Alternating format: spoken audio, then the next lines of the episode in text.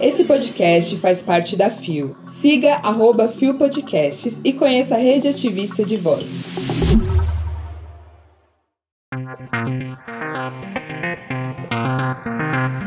Diversidade Sexual na Longevidade, Expo Fórum. Documentário de Fernando Grosstein denuncia o autoritarismo de Bolsonaro. Bissexualidade e a revolução na internet. Segunda-feira, 26 de setembro de 2022. Hoje é Dia Nacional da Visibilidade e do Orgulho Bissexual. Olá, eu sou Nara Lívia e este é mais um Bom Dia Bicha. Levanta, viada, vamos assim. O seu podcast diário de notícias sobre as comunidades LGBT QIAP+. Seis e ônibus. Deu no Observatório G. Diversidade sexual será debatida na Longevidade Expo Mais Fórum 2022. Publicado em 20 de setembro de 2022 por Catherine Carvalho.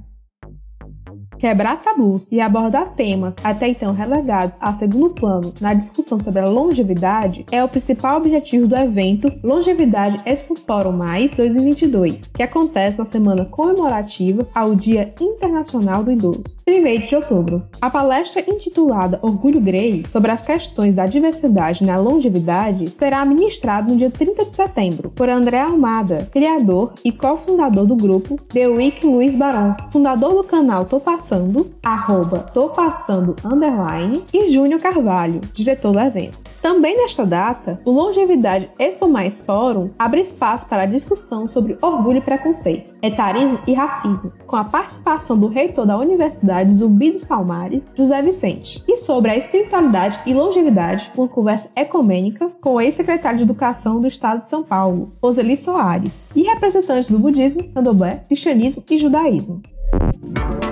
Gostei muito da proposta do evento Longevidade Expo Mais Fórum 2022 por trazer à discussão as vivências das comunidades LGBTQIAPN+, na velhice, que é algo que não aparece. É, gata. Nas poucas histórias e relatos que nós temos das pessoas das nossas comunidades, elas são histórias de adolescência, de pessoas que estão no início da fase adulta, no máximo casais que estão com adoção e são jovens adultos, no máximo com seus 50 anos, mas pouco se fala da nossa velhice. Tudo bom? Apesar da matéria dar ênfase na programação do dia 30 de setembro, o evento ocorre do dia 29 de setembro a 1 de outubro, que é o Dia Internacional do Idoso. O evento ocorrerá no Centro de Convenções Rebouças, lá em São Paulo, capital. Então, ó, Se liga, se você tiver a fim de ir, olha o link da matéria que está na descrição deste episódio para você ver mais informações.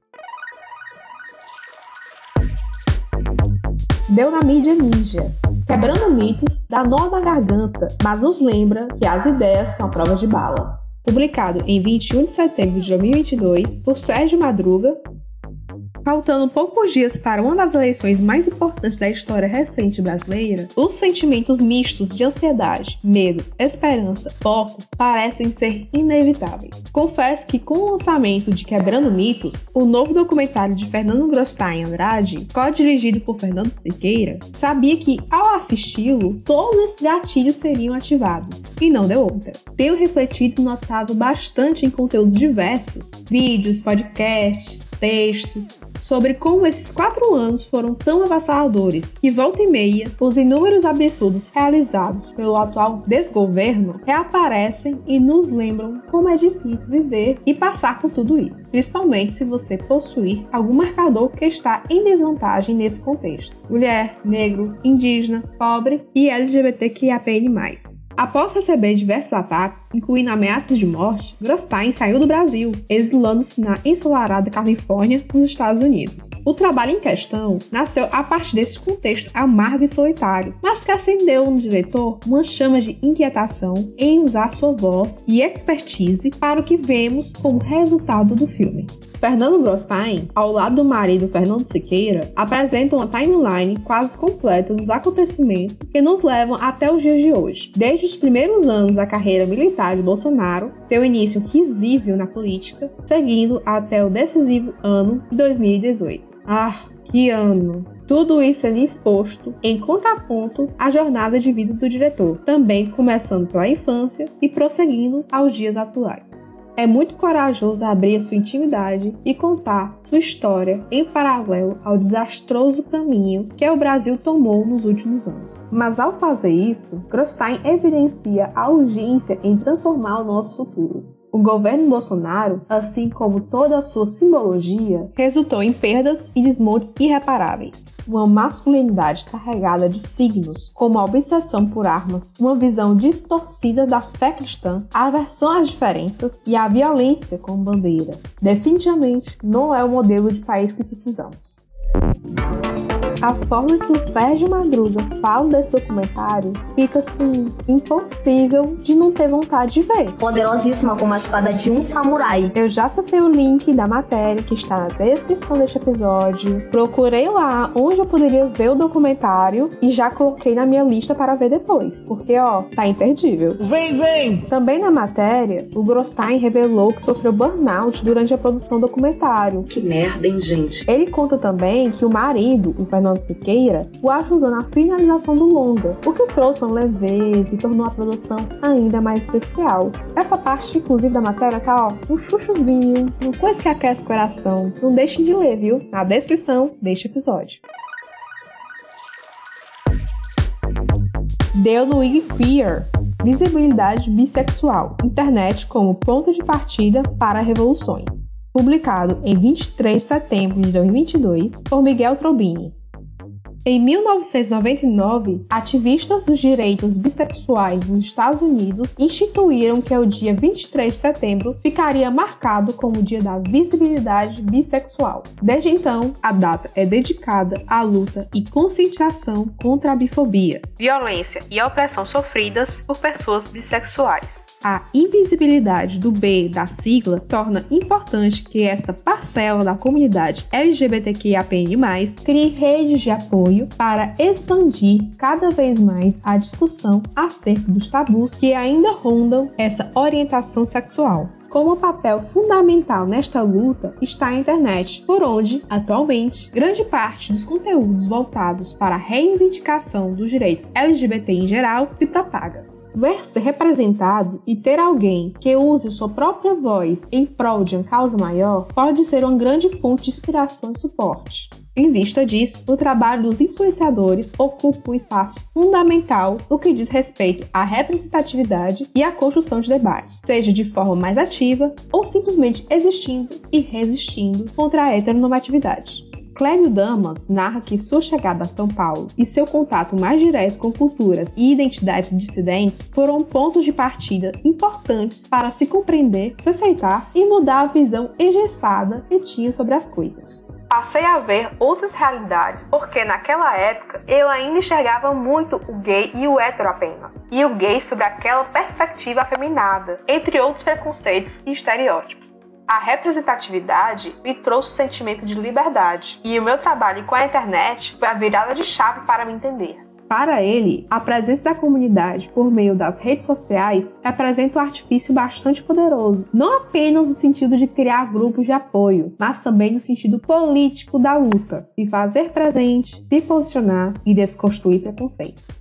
Quando tinha por volta dos 17 anos, fazendo cursinho pré-vestibular, tive uma experiência com um colega e entendi que realmente me atraía por mulheres. Para mim, esse processo foi estranho porque até então não parecia normal. Só depois fui entender que sim, é possível. Conta Luana no Max. A influenciadora aponta ainda que muitas pessoas ligam a bissexualidade à indecisão. Isso me incomoda muito, diz. Quando me relaciono com homens, as pessoas dizem que eu sou hétero. Eu costumo sair mais com homens do que com mulheres. E me é dito que eu não sou bissexual. As pessoas acham que é uma fase ou que estamos querendo chamar a atenção. Existe também uma crença que se você é bi e namora um homem, você automaticamente vira hétero. Muito se fala sobre as outras letras da sigla, mas pouco se discute sobre a bissexualidade sociedade.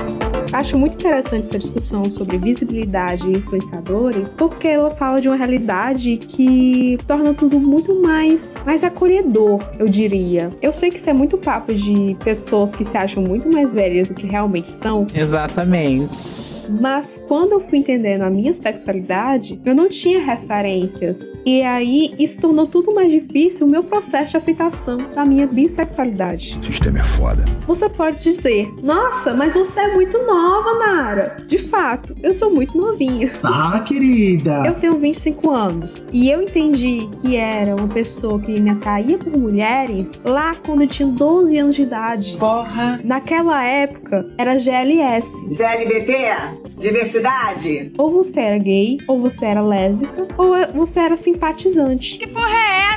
Por muito tempo eu achei que eu era lésbica, ou então simplesmente uma pessoa confusa. Se coloca no lugar dela 5 segundos. Naquela época não tinha ninguém, nenhuma série ou nenhum livro famoso que tinha uma pessoa que poderia se atrair por pessoas de todos os gêneros. Isso é muito recente. É sobre isso, cara, e tudo bem. A minha experiência sendo uma pessoa bissexual de 25 anos difere muito de muitos colegas meus que têm a mesma idade. Mas eles compreenderam a sua sexualidade no final da escola, por exemplo. Naquele período, a gente já tinha algumas faíscas de representatividade, sabe? E isso impacta muito na autoestima. Consegue distinguir? Eu vejo que eles conseguem trabalhar melhor as questões de aceitação de si do que eu, por exemplo. Mesmo com consciência de quem eu sou há mais tempo. Porque eu não tive esse acolhimento, de certa forma, de elementos da cultura. Eu tinha só a mim. Impressionante. Enfim, gosto muito dessa temática. A matéria tá muito interessante. Nela você pode ver melhor os depoimentos de Clébio Damas, Luana Lumertes e Larissa Vaiano. Eles contam melhor suas relações com as redes sociais e como tem sido falar sobre bissexualidade nesse espaço. O link, como sempre, está na descrição deste episódio.